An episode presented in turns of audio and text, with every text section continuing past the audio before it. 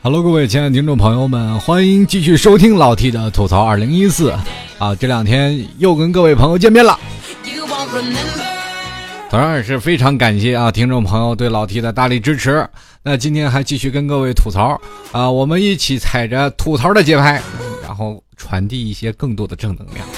很多听众朋友一直说吐槽本来是一些负面的能量，但是为什么会变成正能量呢？我们吐槽一些社会不公的现象，但是我们要用一种转化能力把它转化成正能量。现在很多的人负面情绪太多，就会变得都更加的焦躁，尤其天气热了，我们可能看到很多出车祸的场面啊。然后这些人有的人都开赌气车呀，或者是有的人根本也不是赌气，就是技术不过关。前两天我这个。呃，一个听众朋友啊，来过来找我来了，然后等我，我等了很长时间。他说我有跟一个姐们儿，然后蹭他的车过来，然后我就说好吧，那过来吧。结果等了一个多小时，然后我就心想，从美国开过来他就到了，他的速度开得很慢啊，一直很平稳，然后从那条路上过来，估计走着也差不多半个小时到了，他开俩小时。然后更多更有意思的事情是，我在一直想。他如果被自行车超车的时候，他的心情的感觉是如何呢？其实这些从刚从驾校里出来毕业的这些朋友们特别有意思啊，都比较紧张，开车的时候也更加手抖啊。上次我一个朋友啊开车，哎呀那就不行了。我说你到哪儿了？我说他说他说上高架了。等会儿高架你快上来呀，我就在桥下等着你，快过来把我接上呀。然后他说好。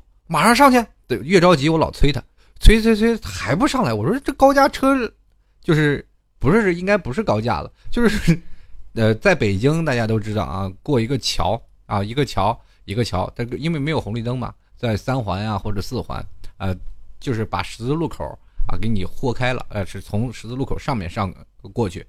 然后就是主路啊，要过一个桥，那是坡起嘛？那有的时候要堵车，所以说他又没办法要坡起。可是，一坡起他起不来了，怎么上坡他也上不去，上了好长时间。正好赶上那段时间也堵车，我就是就算再堵，你也不可能堵半个小时，你还不下来呀？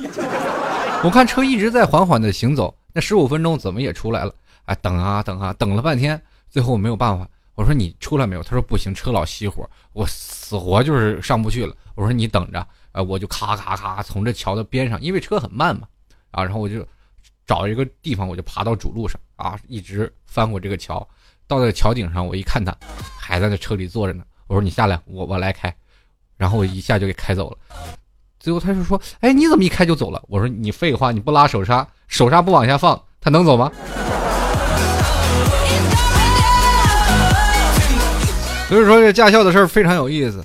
那段时间有一个朋友啊，跟我这个，呃，发了一个请帖，说你过来那，过两天我要结婚，你能不能给我那什么啊，主持一下婚礼？我说没有问题啊，那我就去吧。啊，在我们那个城市当中，啊，很早以前了，啊，大概是六七年了，啊，给他主持婚礼。主持婚礼的时候，我当时就说了，这是我最这个时间最短的同学，只待过三天，因为我们上的学校是驾校。好了，那今天老 T 就跟各位朋友来说一说那些从驾校出来的大侠们。其实，在驾校有很多好玩的事儿，呃，在座的诸位可能都应该有听过有人生必备的三个技能啊。第一个技能，你要学习计算机。第二个技能你要学习英语，第三个技能你就必须要学会开车，这是大势所趋。后来呢，现在英语高考都不要了，去掉了。计算机你不用学，他也会。那只剩下开车这个东西。但是很多的地方还是进行了限牌限号的限行的这个政策。比如说现在呃驾照的人啊，包括现在有驾照很多人了，特别多，保有量非常多，所以说。有驾照的人越来越多，那么私家车也是越来越多了。那么道路拥堵呢，也确实是这样。因为有的地方城市规划它就只是这样了，没有办法再扩宽了。你不能把房子是吧，给它刨掉然后修路。虽然有句话他说得好，农民怎么富？少生孩子多修路。但是有的路你修不好啊，在城市规规划当中，而且现在地皮那么贵，怎么可能会给你扩建公路呢？所以说会造成很多道路的拥堵啊，很多城市都出现了这限牌限号的政策。那么还有上下班的高峰期间，你你更是哇，你看那个拥堵的情况，呃，最有壮观场面这一点，你可以去北京，去北京那个长安街啊，比如说你从国贸桥上去。或者是从西直门桥过去，你就看到长安街那一排全是红灯，全是那个车尾灯啊，你是堵得满满的，你就过都过不去。所以说，在哪个上下高峰期就是太多了，所以说他才会有了限牌限行的政策啊。很多的人还仍然就奔着这个去学这个驾照的这个路子去走。很多人像老 T 这样，是很早以前就学会了，但是现在还有人去学驾照，他们拿上驾照呢，他们也不开车。这个东西啊，是一个熟练的工种。开车你得越开它才越油。那你现在你拿了驾照，你不开车，当你拿到车，呃，拿到车的那一刹那，那你肯定就是一个马路杀手啊。现在很多城市啊，现比如说像上海啊、北京、广州、贵阳啊、天津啊，都已经有了这个限限牌限号的这么政策了。其实我们追溯一下啊，从二零零五年底到一三年十月为止。我们我们现在国家啊，民用车的保有量从三千一百六十万辆啊，上涨到一点二亿，这你大家知道是什么意思吗？一点二亿就是说很多人都有啊。那么你就说，交管部门从二零一二年统计，全国特有的汽车准驾照就有一点七八亿人，就是说，如果要按两千万增长的数字来说啊，就是说我们现在每年在这个驾校学车的人大概有两亿多人，对吧？但是你驾照很多啊，但并不代表会开车的人多。比如说现在很多的人啊，一上了马路，就变成驾照到手，杀手上路。所以说，在学车的时候，还是有很多好玩的事儿。我们在学车的时候是很拉智商的。怎么叫拉智商呢？也就是说，你以前不管是博士、研究生。乃至出国留学的精英海归，当你拿到方向盘那一刹那，你突然发现，哎，智商为零啊！你不管怎怎么学，你突然发现这个教练在一顿嬉笑怒骂之间，你就会发现你自己曾经学习都白学，完全是两回事儿啊！比如说像参照物啊，或者是你在的车感呀，有的时候教练让你加油加油加油，你这个时候就猛松油。哎，好好好好好，送油送油，我一脚油就出去了。不过说起来，老 T 在学车的那个年代还是比较好的，因为我们在那个年代呢，我是赶上一个好时候，我是正好赶上汽车驾照的分批这个阶段的最后一波，也就是说，赶到了这个我们国家开始把这个驾照改成 A 一、A 二、A 三，啊，B 一、B 二，还有。呃，C 一、C 二、C 三这个版本了，已经开始。最早以前只有 A、B、C，还有一些特种的呃汽车牌呃汽车驾照。我们那段时间正好赶上这个交替阶段，而且跟你说个很有意思的事儿，我们那个年代没有红外线哦。现在很多红外线的人已经很受不了了。啊，前两天我看到一个朋友，他们考驾照的时候，让我觉得特别，哎呀，就。不知道用什么词儿来形容，我就觉得现在考一个驾照太难了。就以我开这么多年车的经验来说，如果我要上去，肯定也要顾，有时候可能会挂科。为什么呢？因为老司机的经验是不一样的。我们现在可以开车上路，就随便跑都没有问题。但是如果你要按照交通规则那种的方式再考一遍，我觉得现在，如果说把现在我们每个人每一年去验本的时候，像老 T 是考的是 B 本。啊，B 二的这个驾驶本，如果要是说每年都要重新回录一次，我觉得每个，呃，如果你不过这驾驶本就要扣掉重新学，我觉得现在中国的汽车保有量肯定会下降不少，道路也不会那么拥堵了。现在的这个考驾照，用“变态”两个字来形容一点都不足为过。比如说现在很多人啊。开车上面有什么红外线的杆子啊？我们所谓的倒库移库啊，有杆子，什么单边桥啊，这种九种花样。接着呢，我们在路考，其实路考最早以前我们就太好过了，因为我那段时间是学大车的啊，学大车呢怎么开呢？怎么跑怎么都行。学大车的人基本都是开过车的人跑去学大车，而且大车还比小车好开很多。然后我们就开，然后我那段时间还是两脚离合，知道吗？就是踩一脚，哎，挂空档，再踩一脚再挂档，啊，两脚离合啊，比小车稍微难一点。但是开大车的人基本都是以前开过车啊或者玩过车的人啊去开大车，所以说还是比较上手容易快的。我们那段时间考路考，教练在旁边一坐，走吧。我说教练，请你吃包子。那段时间没有摄像头，我俩开着车啪去奔一个包子店，吃完包子回去吧。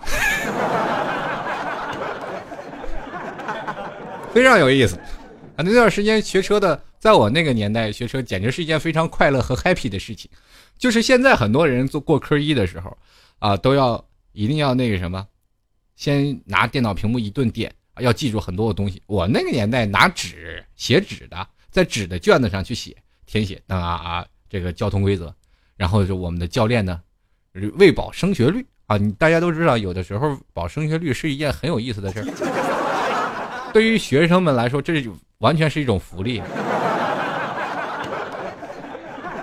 我们教练就满场转啊，满场转，说你边骂着人，还边给你答案。你以前学习是到哪儿？让你看书看书，这交通规则不懂。这个四十公里，那个左转的，那个左转左转。这个考九十分一点都不难啊！啪啪啪啪，这个考到九十分以上，呃，很有意思。其实是个面子工程，呃，基本的全都过啊。那段时间我们上课的时候跟。在座的也还不一样啊，比如说去教练场，很多的人就在教练场站着。我们不一样，我们都是等于上课一样啊，到一个教室里啊，那是真正的驾校，呃，就是驾驶学校了啊，在一个教室里，然后老师给上课啊，上完课给你讲理论，讲完理论呢，我们还要去这个上实践课，然后还有去大野外啊，就野外那个草滩啊。老 T 是内蒙人啊，内蒙有很大的空地，那一片大山大山上随便开。啊，非常 happy 啊，所以说在那考试的时候也非常有意思。那现在就不一样了，我们对比一下现在啊，这个我看了很多的朋友，那晒的一个比一个黑，那黑的。我们教练非常有意思，我们教练其实按现在来说，这个现代版的教练和我们过去版的教练有所不同啊。现在的版的教练就比较负责了，因为教练和未来的这个考驾照，你出来的驾照都有挂钩关系。啊，所以说教练现在也不不愿意去搞什么这些东西了啊，也很负责了。那我们过去那教练那家伙拽的，天天给我们打扑克。然后这个车上总是有一个班长啊，我那班长来负责我们这个这个跟车啊，我们去出去开车，这班长坐在那边，负责大野滩嘛，也没有车，你随便开。教练非常省心，就跟我们在那儿坐在大巴里啪啪啪摔扑克，非常有意思。所以说，一回念起我曾经那阵学大车的场景来说，我就觉得非常开心。但是现在的朋友，我身边有很多朋友现在仍然在学驾照，在他们学驾照的道路当中，他仍然觉得在驾校是一件不堪回首的往事。尤其是在每次考试的时候，他总会觉得见着那些大，就是戴着帽子、戴盖帽、穿着警服的这些交警们，他们总考官，他们就会觉得很哆嗦。其实现在。这些考官基基本上车也不用说话了啊！以前考试坐在旁边的是教练，现在是交警，交警往旁边一坐，然后走，然后你就开车啊！报告报告长官，请求上床啊！然后教官准许上床，你看往哪上？太紧张了啊！这这都能发生很多很多有意思的事儿啊！报告这个报告教官。请求起飞，可以起飞，注意前面的高压电线杆。其实教练也挺有意思，作作为这些东西，其实很多东西都是电脑已经记录的。我曾经有个朋友，他考路考的时候就给挂掉了。我说怎么挂掉？他说现在考试都是电脑考，你精密的特别精细。你比如说人为的啊啊，你可能偏了一点啊，这就过吧。啊，就没事儿。如果你要偏太多了，那我可能会不让你过。你现在就不一样，你偏一点，噗，那个什么，就那个小小小红灯就记录下来了，接着就给你打印出来，连你开车的时候样子都给你拍下来，啊，很很厉害的。所以说你有的人说考路考都都很难过，有的人呢，在我们那个年代是一个很送礼的年代，考试之前你一定要给教练送点礼啊，送点什么这个什么，呃，送点啤酒，送点烟什么，要不然过不了。那我们的教练对我们来说还很好的，我其实挺感谢我们这个开车的教练。啊，因为在这个，我在他的领导下，我们这个这帮学大车的这一个班啊，这就我们也就是说，呃，到拿新驾驶证最后一届的这些学生们，算是真的没有给他们丢脸。每个开车都是开的很厉害啊，很油啊。问题是在什么样的情况下呢？就是那个教练跟我关系好的，每天就跟我们喝酒，天天请教练喝酒嘛，把教练喝的东东倒西歪。我们教练挺爱喝酒。第二天，结果我们全班同学来上课了。突然发现我们班没有教练了，这个时候我们就在想教练呢，然后一打电话，我们教练喝挂了，没有办法再来上班了。这个时候我们非常自觉的自己开始练车。后来我们发现练车是一件很无聊的事，于是乎我们就不想练车，接着就让教练天天在家里挂着。教练说：“下次你们再请我喝酒，我告诉你每个人都不让你们过啊。”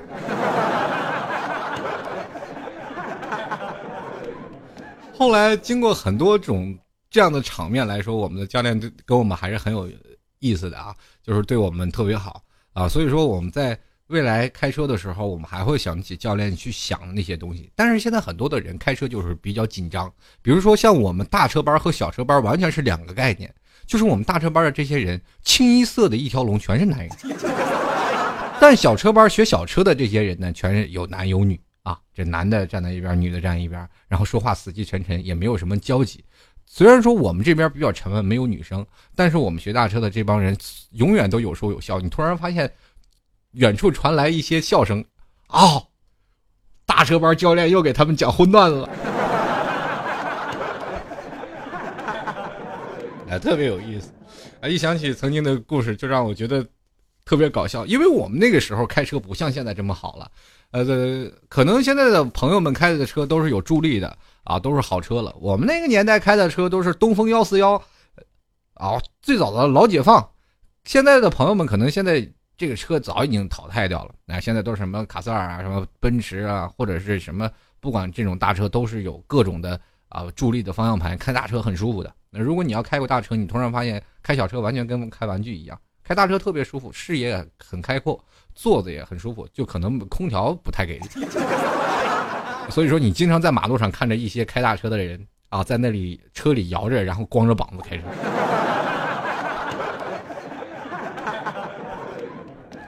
所以说，在那段时间，我们那个没有助力啊，没有助力的大车呀。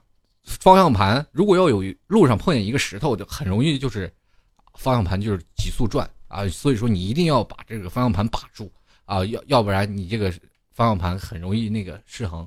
接着呢，最让我们痛苦的噩梦就是移库，移库的时候你要打三把轮啊。平时小车一般都是一把半到两把半啊，两把半左右就到了，我们要打三把半，哇，硕大的方向盘使劲拧拧不动啊。你就知道我们有一个当兵的班长啊，我们的班长是当兵的，你就从后窗户啊，就是后东风幺四幺后面有个小窗户，你就看他的脑袋上下上下上下来回的急速运转。这个时候我们就说，哎，你看班长又在使劲打轮了，特别吃力。然后我们在开车的时候还有一个。定律是特别好玩，就是老大和老二、老三、老四、老五这样的排。可能开车的现在的朋友也们也会在学校里会驾校啊这样的去排列啊，老大、老二、老三、老四、老五。我们那个时候最痛苦的就是老大。这个问题为什么说他是最早来的，技术也是最好的啊，他才能当老大啊，这是顶起来的嘛。然后接着呢，班长呢是其中啊最老实的啊，然后。管理能力稍微强点的当班长，老大一般都是驾驶能力超级强的。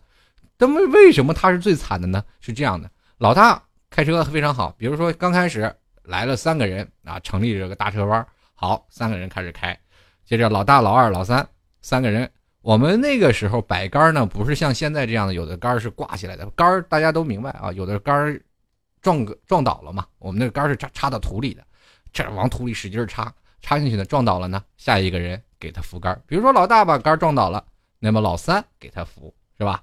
这个老二撞倒了杆呢，是吧？老大就给扶啊，就是这样的。啊，不对，老二撞倒了是老三扶，那老三撞倒了呢，就是老大扶。这是一个循环啊！结果这三个人开始学会了车，倒库一库，再也不用撞杆了。这个时候，他们三个都不用扶，谁都不用扶。接着老四来了，是个新人。这新人来了，为什么我会放个笑声跟大家说呢？是这样的，有道理的。这个老四来了以后呢，呃，刚学会，刚开始倒库，虽然会开车，但是对于这样的方向感还不是很熟。倒车的时候难免是吧？这个回轮慢，就把杆儿给撞倒了。接着呢，老大去扶，啊，终于了。这个老四是要给老大扶杆的，可是老大从来都不撞杆，那所以说老四也不用去扶杆。接着呢，老四终于啊学业有成啊，不用去撞杆了。这老大稍微清闲一下，老五来了，老五一来了又开始撞杆，你就看着老大屁颠屁颠的在那扶。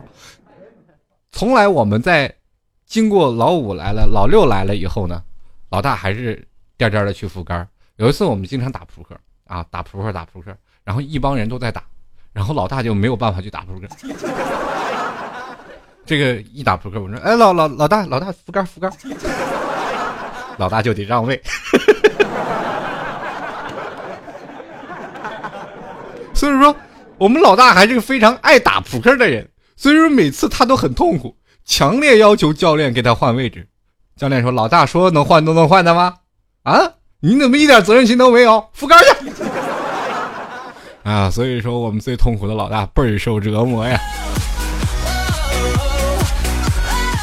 终于等到了啊，这个马上就要考考试了。老大说：“哎呀，现在老六也会扶好杆了，那我终于不用扶杆了。”突然来个老七。这个老七是开过车的，但是也是开过小车，但是没开过大车。头几天还是嗷嗷撞杆啊！老大都疯了。那几天他们我们几个后来啊啊，在这个呃聚会当中啊喝酒的时候聊的这事儿。我说老大，你现在是不是见着杆都有点这个有点那种情况啊？有没有有点就是潜意识的就有一些动作出来？也就是说条件反射呀？他说有。那天我看树倒了，我就直接给他扶起来了。结果人家是专门砍下来的。我说老大你太勤奋了。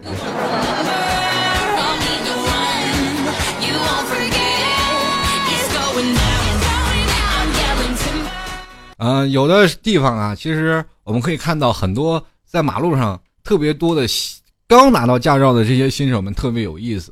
为什么他们的车上总是贴着五花八门的东西？比如说前面我我看到一个哥们儿后面贴着什么，离我近，离我再近点是吧？我就变形，或者说啊，这个新手上路啊，呃，如果你要那个什么，反正各种东西啊，这个注意新手离我，呃，那个什么，离我距离远点，什么擅长急刹等等，特别多的有意思的事儿。所以说，在这个驾驶的。当中还是有很多这个比较有意思的事儿啊，跟各位朋友来说说。如果说你在前面碰见新手了，千万不要去摁喇叭，这个东西对于新手来说确实是一种太大的一种精神压力了。我记得我刚开始学会车的时候，那都不是我刚学会了，就是已经会开车，开的已经很稳的时候，后面老有出租车来摁我，来摁我。梆梆梆梆，一直按喇叭。我说到底怎么了？我有的时候我也会灭火，就是因为压力很大嘛，就是。我还没起步呢，红绿灯刚一亮，前面还有车，后面就开始摁喇叭。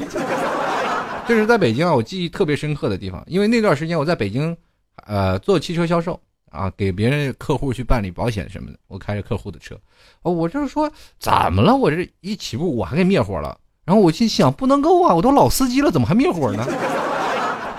然后我就觉得特别奇怪，确实是内心有一点小压力啊，这就说明我承受压力能力不够，但是。在这里确实很赌气，然后我就起步了一下，然后一起步灭火了，灭火了以后，我在打火的时候，后面滴滴就一直摁，这个时候我就把车我也不打火了，我把车一灭，然后我就在那里坐着，然后那个司机梆梆梆梆敲我窗户，干什么呀？你干什么呀？特别小的个儿，我那记记记忆犹新啊，一米七几的个儿哈，大大概是，啊，很硬，梆梆梆梆敲门，梆梆梆敲车窗，干嘛呀？干嘛还不走啊？然后我打开车门，我就站起来了，因为我一米八三的哥们儿，比他高一头，他一看我那么壮，我说干嘛？摁喇叭有病啊？你催什么催？然后这后面不说了，你快你你赶紧开走好吗？这个我不摁了。后来我下了车啊。领着这哥们儿去办了保险，最后才发现原来后面贴了个实习标，真的是这样啊！贴实习标的人那段时间特别受欺负，呃，只要你的车贴了实习标，后面不管是怎么样，会有就有人摁喇叭。他不管怎么样，他看见实习标他就欺负你啊！包括你的别道。有一次我真的是啊，自己亲身试验，我那天我就专门把一个实习标贴在后窗户上，然后我就开着车，我就那天在那加塞儿并道，怎么并我都并不进去。平时我开车啪加塞并道，然后别的车就会给我让啊，因为他知道这火玩意肯定往里冲。但是那天我怎么加我都塞不进去，那车车技高的就是车头贴着车屁股，我一个灯我都挤不进去。所以说你新手的时候，大家还是能照顾呢，就能多照顾点啊。在马路当中呢，这些新手也是希望各位朋友来体谅的，好吧？来，我来看看听众朋友关于驾校的事儿，他们都说了些什么。好了，各位朋友啊，如果喜欢老 T 节目的，欢迎啊，在这个老 T 的微信公众平台上跟老 T 进行互动。那么每期的节目话题都会在微信公众平台和老 T 的百度贴吧进行同台分享。那么贴吧呢，就是主播老 T 八，微信公众平台是幺六七九幺八幺四零五。同样呢，如果你要想要老 T 的背景音乐，很多听众朋友都说老 T 你背景音乐太好听了，我也谢谢你们承认老 T 的审美。如果说你要觉得老 T 的背景音乐好听，想要知道这老 T 的这个音乐叫什么，说句实话，我还真念不出来它叫什么名。英语能力不过关啊，所以说你有时候呢可以上老 T 的百度贴吧，百度贴吧里专门有一篇老 T 背景音乐的帖子，在那里你就可以找到老 T 的所有的背景音乐，一条一条的听，总能找到你喜欢的那个。还有最近老 T 的这个。专门的啊，自己的 A P P 也即将上线啊，这两天正在处于研发过程当中。如果您是搞这个 A P P 的，或者是您是搞一些技术性的产业，或者是你做一些产品经理，做一些交互的东西，如果你有想帮助老 T 的，欢迎加入到老 T 的粉丝群二三零九四二四四四，来随时找我说老 T，我要帮你做这些东西，希望各位朋友能多多支持，包括你做美工、做音频，想要帮助老 T 的。都希望各位朋友都能够伸出你援助的双手。同样呢，如果你身边有朋友想要做广告、做赞助的，那么老 T 也希望各位朋友想要在节目当中做一些广告，因为最近老 T 自媒体的平台是希望各位朋友支持的，那可以来直接投放广告。那么我的节目现在分发量在平台分发大概有十几万的收听每期节目，希望各位朋友啊，如果想要做广告的、想要赞助的。想冠名的，欢迎前来找老 T 啊！这个微信公众平台，老主播老 T 八，微博呢也是找主播老 T，或者是在这个二三零九四二四四四老 T 的粉丝群都能够找到我。同样还是希望各位朋友想要支持老 T 的，也可以在淘宝里搜索“老 T 吐槽节目赞助”，拍上十块钱，对于老 T 的个人支持。呃，如果想要明信片，老 T 的签名明信片啊，就是在。淘宝链接里，然后这个拍下了宝贝之后，有买家留言一定要留下，老 T 我要签名明信片。那签名明信片呢，你还要写上另一种的东西啊，你要写下写信能够到的地方，那么老 T 才会给你发送明信片。希望各位朋友多多支持，因为很多听众朋友都说老 T 我的你那个明信片寄到美国去了吗？我怎么没有收到？确实，明信片有很多的地方会有丢失，或者是你在邮局他们看到这个地方是。拿快递能到的，但是写信是不能到的地方的时候，邮局会不会发？所以明信片的丢失率非常高。你也体谅体谅我，我也觉得很痛苦，因为我的照片不知道在谁脚下踩着，或者是在哪个马桶里扔着。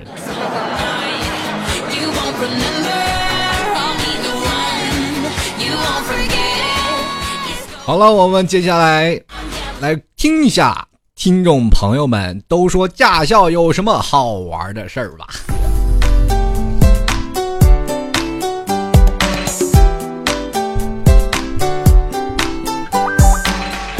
首先来关注一下啊，这位叫做王德荣的听众朋友，他说我同学啊，今年高考啊，高考完好多去学车的，我一女同学和我吐槽，他的教练各种二百五，动不动就大骂，而且特抠。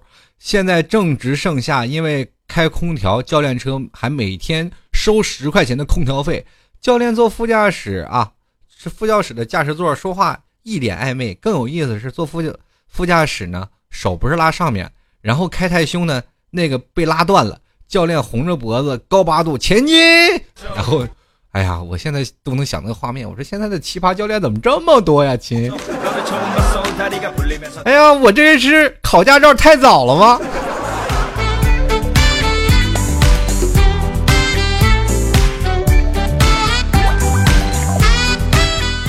继续来看啊，这善良的夜独醉啊，他说了，这个学早点学早点好。不然以后啊，有钱买车而没有时间考证，那就悲催了。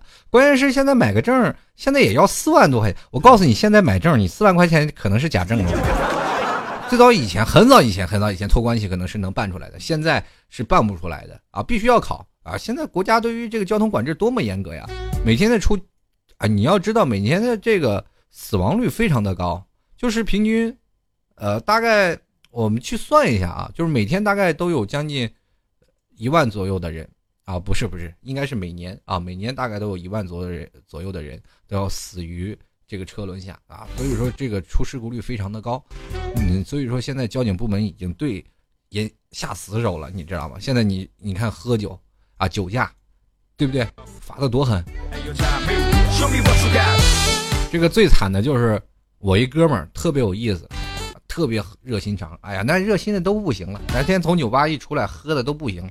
哎呀，都喝的多了。我们几个正喝着啊，喝的，哎呀，这个正出门走啊，回家吧。突然看一女司机在那倒啊揉啊倒啊揉啊揉揉好几把都揉不出来，各种揉。哎哎，怎么回事？这个我那哥们热心呀，于是这还而且是个女司机。这个时候他就去了，呃，刚刚刚小车玻璃。小姐，车是不是倒不出来？那行行，啊，是是有点倒不出来，新新手吧？啊，是新手。来来来来，下我我给你倒倒出来。他上了车，两把轮倒出来了，还没下车呢，交警来了。你好。然后那天解释了半天呀，然后交警就是不信，你这酒驾你知道吗？要抓你去判刑的，把驾驶证掏出来。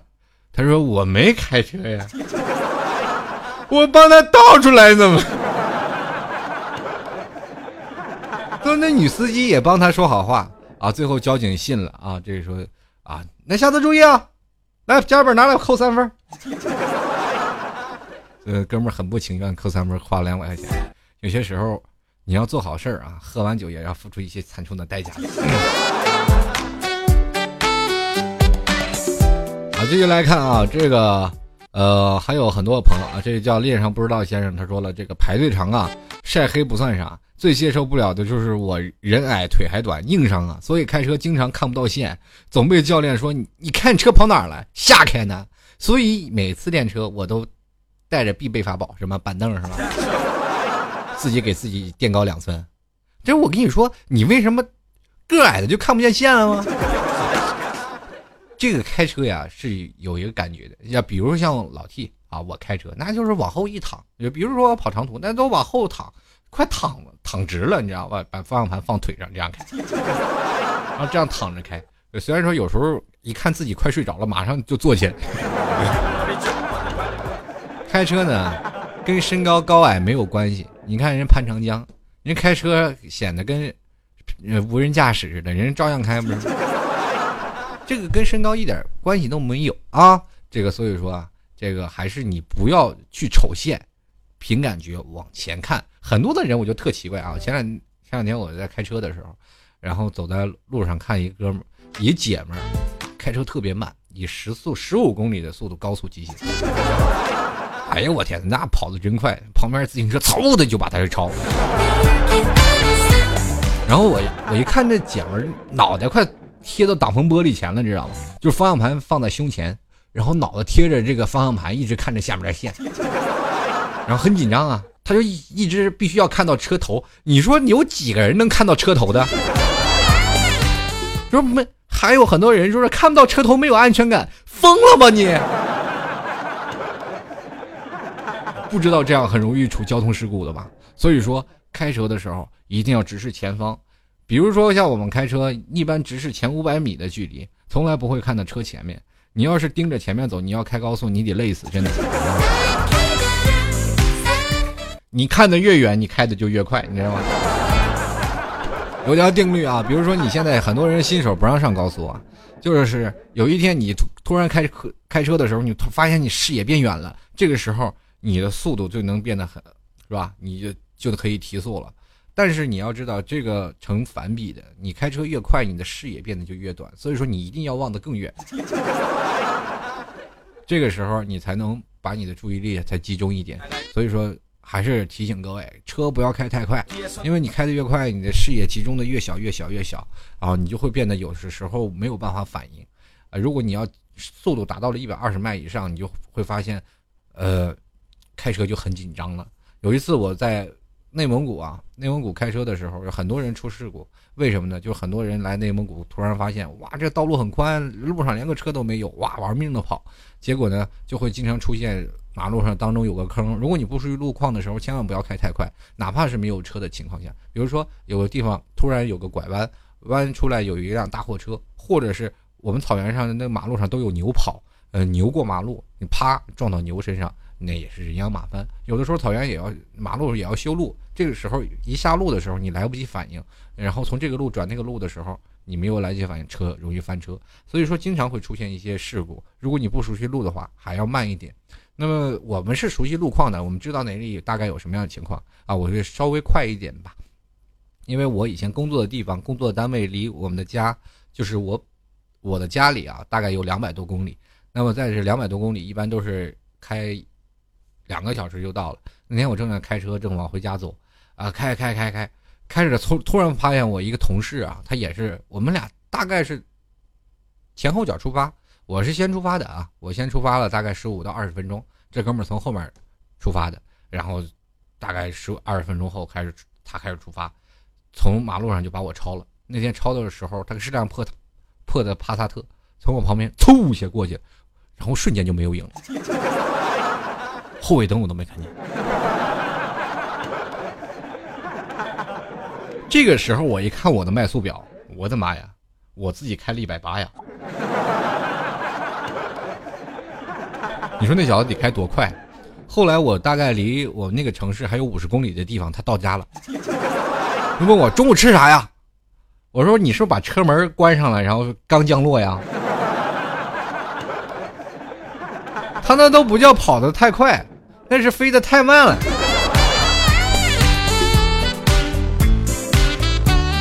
继续来看啊，这个大丈夫能屈能伸。说了，我一哥们儿学车练车的地方要过一段高速，和他一起学车的妹子一上高速就猛踩刹车，他和教练都瞬间吓尿了。我跟你说，这都不让上高速的新手，现在规定了一年以后才能上高速，上高速必须有人陪同。你说你你现在学员呢，正学车呢，上高速，如果出了事情，他你们的教练要全权负责。当然了。他还能负责的情况下，继续来看啊，这个一肖七七他说：“哎呀，总是被骂，各种骂。我们教练还还是个奇葩，总喜欢用各种比喻来损我们，这很正常。咱没长脑子啊，你脑子别裤腰带上了。你出来的时候怎么就拿身体来的？你脑子是放哪儿了呢？哎呀，大姐，醒醒醒醒醒醒，别做梦了。现在开会儿车，好好开会儿，再开五分钟你就回去了，好吧？”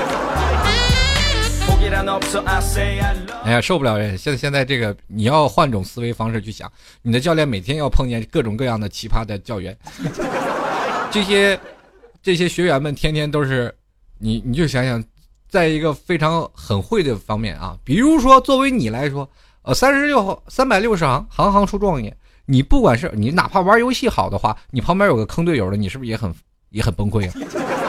你会玩了吗？比如说你骑自行车了，有个人就不会骑自行车，你就会骂他，你这么简单的东西你都不会，是不是也是这个道理？如果你要教他骑自行车，你是不是得教疯了呢？嗯，一样的道理。所以说，有的时候如果让你变成这个大开这个开车的教练，你比他还崩溃。接着来看啊，这个鬼灯脚断了。他说了，这个我在学校啊和室友去学的，因为呢去的比别人晚，教练没高兴，认真教我们。之后呢是副教练啊带着我们啊每天骂被骂的，说对我智商都失去了希望。然后觉得练的不好啊，也不想那场考啊，这教练呢就让呃交什么燃油费啊，才不考。不蒸馒头咱也得争口气啊，就各种去问。拿到驾照啊，同拿拿到驾照的同学的一些技巧。后来呢，就是妥妥的一把过，连支烟都没给教练买，抠死了。那时候有个男的啊，在我后面啊，呃后面还给塞了烟。副副教练呢就细心的这个学了好教了他好几轮。然后本来呢骂的想去送点烟，后来气的还是没有送。哎，这送不送，只要你自己技术过关，送他干什么？继续来看啊，这个滴滴滴滴滴嘟，他说我碰到个从来不骂人的教练，自己从来不教，一直让他带过的学员教。电车以来放我鸽子千百次，突然没抽四五次，然后管你多细皮嫩肉，一样，这个是吧？得拎桶子买上油，呃，拎上桶去买油。大马路上推车，太阳底下擦车。总之，驾驶技术没多少提高，忍耐力倒是增加了不少，还学会了如何快速拆装车牌，如何与交警打游击战。与其说学车，不如说变形记啊！其实这样你才是学到宝了。你要知道，人生上路第一件事就是如何跟交警打交道。比如说，交警拦一个人，那马路上怎么拦都不停，交警就在拍车窗窗户，停停停，追了四个路口，那个车才勉强停下。交警就摇开窗门，叫你停怎么不停？这个时候，司机颤颤巍巍摇一下窗户说：“我让他都停，我让他停都停不了，你让他停他就停了。”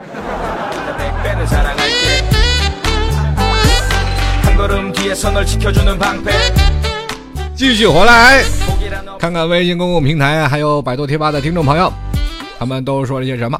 来，首先来看一下啊，这位叫土胖子，他说大学有个同专业的男生不熟，呃，连句话都没有讲过，每次上课见他都挺开心的。不过闲下来呢，就是想不起来他。这个这两天呢，加他微信，加的时候呢，快紧张死了，聊天的时候也很紧张。他回复我一句，我就特别开心。不回我呢，就老去看手机，老听你说我是不是喜欢他呀？可我根本不了解他。你你这喜欢跟了解没有关系，喜欢就是发自内心的一种喜欢。你明显是暗恋人家嘛，情窦初开可以理解。慢慢，你你要知道，跟他在一起聊聊多了，不就了解了吗？这个都不是事儿。你这摆明了就叫暗恋，你知道吗？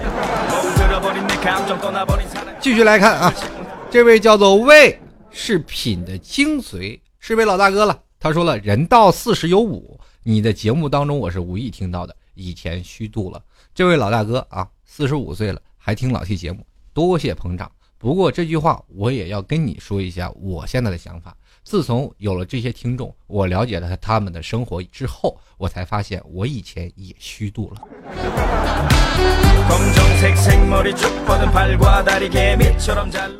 继续来看啊，有位叫做 D Y S A N I A 的听众朋友，他说现在的男朋友是经朋友介绍认识的，见面第二天就在一块了，哇，真快。他说我们是在一个学校，所以没放假之前整天在一起，他对我特别的好，好到我自己都受不了了。但是放假之后他回家，我也回家，哎，离挺远。后来呢，他也不知道怎么就主动找到我，一周最多两三次啊，我还小啊，不懂啊。然后他就说我太幼稚啦什么的，他希望我能够跟他一样做个独立的人，不要老是想着这些事儿。但是我呢就是忍不住啊。到后来呢，一次在微信上深度交流之后，我就明白了，原来他对我冷淡的原因就是他不是那么喜欢我。哎呀，但是我特别的喜欢他呀，就是这种程度的问题，我现在不知道该如何好了。我想一个比较客观、正确、合理的方法啊，我想迁就他，但是呢又觉得太傻。呃，因为呢，他可能不领情，哎呀，说不清楚，我现在真不知道该咋办。我觉得你现在年纪还不是很大，爱情呢也不是很成熟啊。现在你的想法呢，可能跟你的男朋友呢格格不入。女人呢很幼稚不独立，当然会给男生一些压力。可是你去想，你还是在成长期，你并没有步入社会完全独立，在这种方面的话，你跟别人可能还是有一点小小的瑕疵，但是这完全不足。这个时候你要提升到你自己的经验，恋爱经验是最重要的。我明白什么样吗？你现在男朋友，你不要把他当做男朋友，你当做他是一个 boss。什么 boss 呢？他是你练级成长的对象。当你谈到第三个男朋友、第四个男朋友的时候，你突然发现你的男朋友都逐渐的升级了。也就是说，你现在男朋友还是很幼稚，是个小 boss。慢慢最后你打到大 boss 的时候，你就可以无敌了。你当你满级的时候，你就可以生孩子、结婚了。所以说，这就是一个循序渐进的过程啊！不管你现在男朋友怎么样，他就是以陪你练级的一个 boss。继续来看啊，荔枝说了，哎呀，今天闯了个红灯，闯完后负罪感极强，本以为是黄灯呢，没想到这个计算失误，然后就立刻放慢了。我是不是吃饱撑的嘛？还好没警察。这个问题我就说一个非常成人和一个儿童的问题。如果说见着红红灯什么红灯停。绿灯是什么？绿灯行是吧？黄灯呢？很多的人就说了，停是吧？这明显是小学生的答案。成人应该说冲过去。但是现在你也知道了啊，新交通法一出来，闯黄灯也要罚六分的。所以说各位见着红灯的时候啊，见着这个绿灯的时候，开车一定要畏畏缩缩。我一朋友开以前开车都是猛眼，嗖见绿灯就马上赶过去。现在我要见绿灯，叭叭叭，还没有闪。现在绿灯，是吧？我一看就得放慢车速，随时准备踩刹车。我一变黄灯，马上踩刹车，对不对？所以说现在这开车呀，闯个黄灯就六分儿。罚不起呀！这个有个叫静香的听众朋友想要了解我的私生活啊，他说：“这个老 T 啊，你不做节目的时候也那么多话吗？”是这样的，老 T 是属于人来疯的个性，如果人越多，我的疯疯劲儿就越高。所以说，每个主持人基本就是精神分裂症患患者。平时呢，我们一个人呢不说话，可以寂寞到死，可以无聊到死，就自己在家里坐着，什么都不用干，哪怕。不用看手机，哪怕不用看电视，自己光想着异想天开，都能把自己，就是说丰富的、丰富的，都已经可以不用干别的事儿。那你要说这个，如果人来了，人多了，那我们依然可以热闹的啊，让场面欢脱的不行。所以说，在某些情况下，主持人基本都是精神分裂症患者。这个有个叫君的听众朋友，他说：“老老 T 啊，真不知道你是你太牛了，还是我太不淡定了。昨晚又听你节目了，又笑喷了，整个人啊抖啊抖啊抖。睡下铺的这个奶奶以为我做噩梦来着。我是你的新粉，请多关照。当然了，我觉得你这个性别还是很好的，你毕竟还是一个小女生。如果换个男生的话，这奶奶的想法可能就不一样了。这孩子已经是吧，必须给他做教育的年纪了。”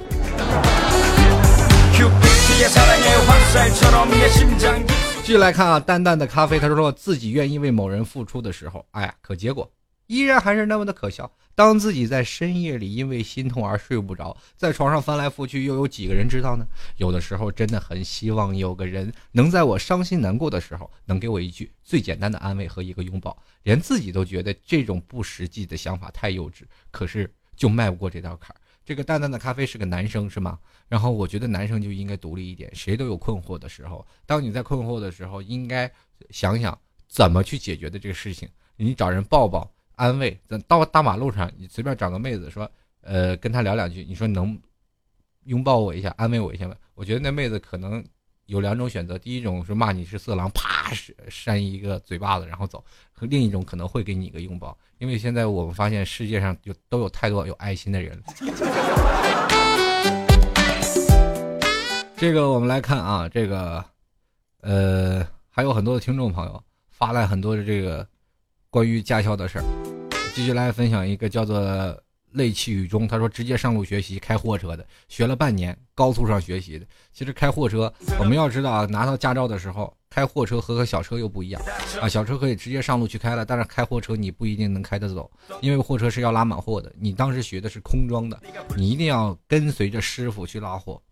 那么我那段时间就是跟一个师傅去拉货啊，跑长途。啊，这个装货呀，你得帮师傅去装啊啊，然后在路上的时候，师傅才会让你去抓方向盘去开开两下车啊。这个时候呢，开车的时候你他还是特别无人啊，特别安全的地段才会让你去开一会儿，然后速度还不能太快，因为你要知道你新手开车你是耗油的呀，啊，这是实话啊。所以说，而且还考虑安全问题，呃，这个一个一般一个司机呢会带两个徒弟左右。而且还是关系好的，你还要给师师傅去买烟呀，给师帮师傅干活。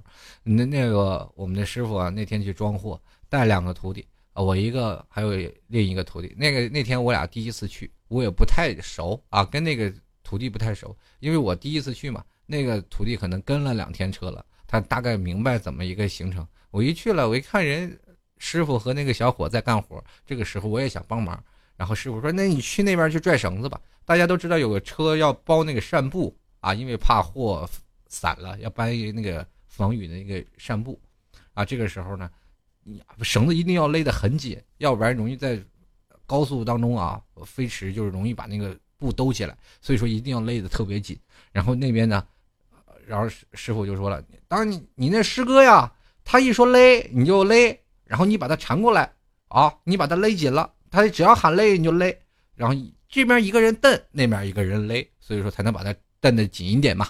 然后我这边就我就好嘞，师傅，我那时候劲儿也大啊，我正年轻，那阵八块腹肌，两块胸肌，哇，那都不行了。刚从那个什么运动员啊退役下来，那那那胳膊全是劲儿啊。那边就听了我的师兄啊，勒，我这边啊勒勒，哇就勒，头几下。挺好啊，勒的勒的很轻松，因为他那边一蹬，我这稍微拽一下就好了。嗯，他那边先吃劲儿嘛，啊，我这边再吃一下劲儿，结果那边喊勒，然后我就有点勒不动了。你说我那时候多大劲儿，我就有点勒不动。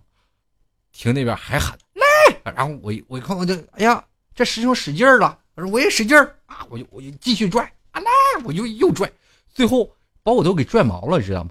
我都拽不动了，然后他还让我勒。我说有病吧，这师兄！第一天你来整我来了是吗？你让我勒，我都勒不动了，我这使多大劲儿？最后我就两个腿啊，我站在绳子上，然后这两条腿我我就蹬在车上，然后往下靠自己重力使劲往下蹬啊！你你也可以看到这高难度动作啊，蹬在那个车的槽槽子上，然后往下蹬，然后最后那个听见一一一句声嘶力竭的叫声，来来手了！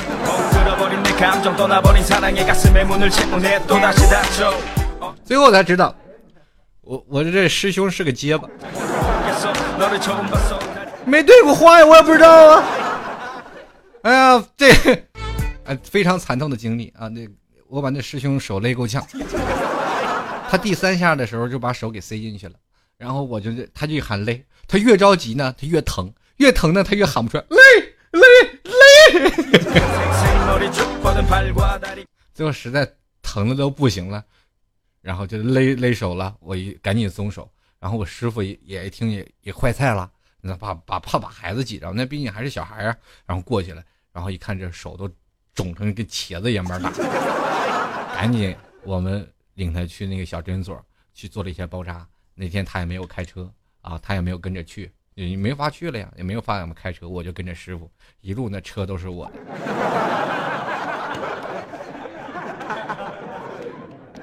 还是挺愧疚的。回头我请这哥们儿吃了顿饭啊，我的小师哥吃了顿饭，最后增进了很深厚的友谊。现在呢，他依然在马马路上来回的穿梭着，那我呢，这个现在还仍然坐在演播室做节目。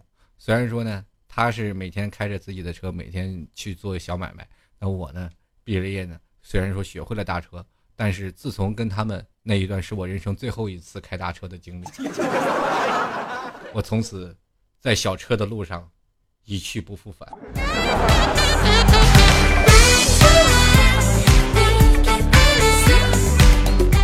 这个何言说了，说前段时间还想说一句啊，为什么我们开车双手离开方向盘？因为那是教练教的。不得不说，我学车的时候真是超级 happy，而且教练也非常好。双手离开方向盘，这是想死的节奏啊！那我想问一下，是不是要给你安个飞机的那个操纵杆，你才开得过瘾？以后开车要注意，双手不能离开方向盘，一定要抓紧。如果要是真的出现了一些紧急事件，你一个手根本无法反应过来。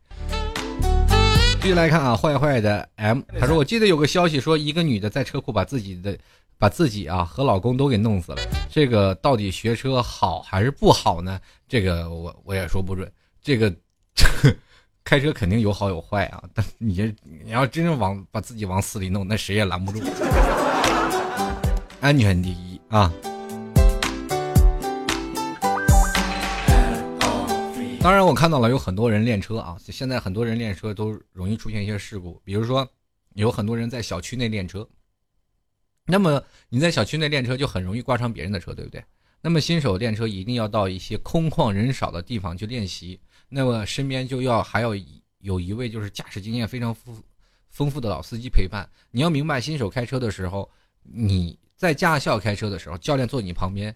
那是因为你的车是有副刹车，就是教练的脚底下也有个刹车，在他万不得已的情况下，他会踩下刹车。但是你个人的车是没有经过改装的，你没有副刹车，就是单凭一个手刹是完全是不够去制动这个车辆的前行的。如果你要到三十公里，你开始出发了，就是以三十公里的速度开始行驶，并不是很快，手刹都拉不动。所以说这个时候呢，一定要经验丰富的。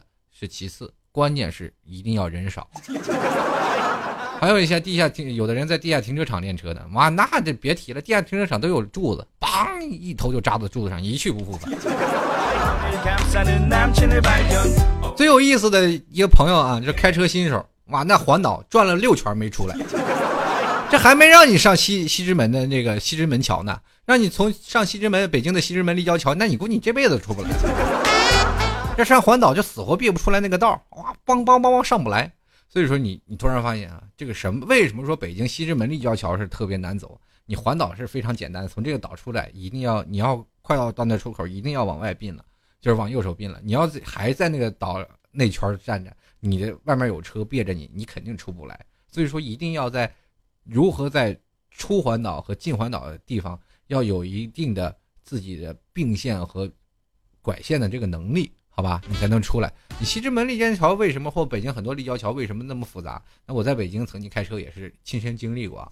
这个在桥上走的时候，你下来还是很正常的啊。就是说你可能你下来该怎么走就可以了。一般平时的立交桥就是这儿指着哪条道，你就夸就绕回来了，对吧？你就可以绕出来。但是在北京不一样，你刚下了桥，你一绕，在桥的半中间又分出两条道。这个时候，你已经在下桥的或者在上桥的状态，你没有办法去分辨，你没有办法去说哦，我我该往下走还是往上走，往往上走还是往下走，因为你，它这个桥是转圈的，你没有办法分分辨它的方向是在哪里。于是乎，你顺着方向就走了。有一次我在，不是在这个西直门立交桥啊，我还是在那个哪儿，在这个应该是在五环那个立交桥，顺着五环的立交桥我就出去了，一看方向走反了，奔高速去了。直接奔承德去了，那怎么办呢？硬着头皮出了收费站，前面三个公里掉个头，突然发现油不够了，我就在那个地方，那个地方又不熟，我就从那个小村子里，然后找了一个加油站加了油又出来了。哎呀，人生何其悲哉呀！所以说，还有一种很多新手开车就是出现路线也不熟啊，就连闯红灯啊，各种的方向。所以说，在这里啊，还是要谨慎提醒各位开车的朋友，女司机呢很容易犯一些错误，就是臭美嘛，穿高跟鞋开车啊，洋洋娃娃什么什么挂比较萌的那个小娃娃都堆满了车里了。所以说，车呢一定要保持干净整洁，不要在后窗户放更多的洋娃娃，也不要让洋娃娃占据你的挡风玻璃的视线。开车。自备一双平底鞋啊，千万不要穿高跟鞋。很多的人开高跟鞋掉江里的多了。还有男司机呢，也是很多的人，男司机过分相信自己的车技，你千万不要太相信自己的车技。如果你认为你自己车技过硬，可以去北京找一些，或者是在各大城市一些开公交车的女司机，你跟他们比一比，秒杀你真的。好了，各位朋友，这就是今年的吐槽二零一四。同样非常感谢各位朋友的对老 T 的支持。如果你要喜欢老 T 的节目，欢迎您拍下十元的赞助支持老 T。在淘宝链接里搜索“老 T 吐槽节目赞助”，拍下十元。如果想要明信片的话，在买家留言里留言“我要明信片”，并且写下你写信能够到的地址。呃，如果想要音乐歌单的话，欢迎到老 T 的百度贴吧，主播老 T 吧，微信公众平台幺六七九幺八幺四零五，还有老 T 的。粉丝群二三零九四二四四四。如果你想帮我，想要加入到老 T 团队当中，不管你会音频，不管你会找素材，或者是你会一些杂七杂八的事情，只要你有才，都可以加入到老 T 的团队当中来。当然，老 T 最近特别迫切，有希望有 APP 啊这个方面经验，或者是搞研发的这些听众朋友，能够帮助老 T。还有，如果要喜欢老 T 的听。节目的话，也欢迎多多推广一下，说说老 T 的节目都是不错啊。想要在这里投放广告吗？希望各位朋友，如果你身边有资源，可以在这里投放广告，在微博里也可以跟我取得联系。主播老 T 就是老 T 的微博了。各位朋友，我们下期再见，拜拜喽。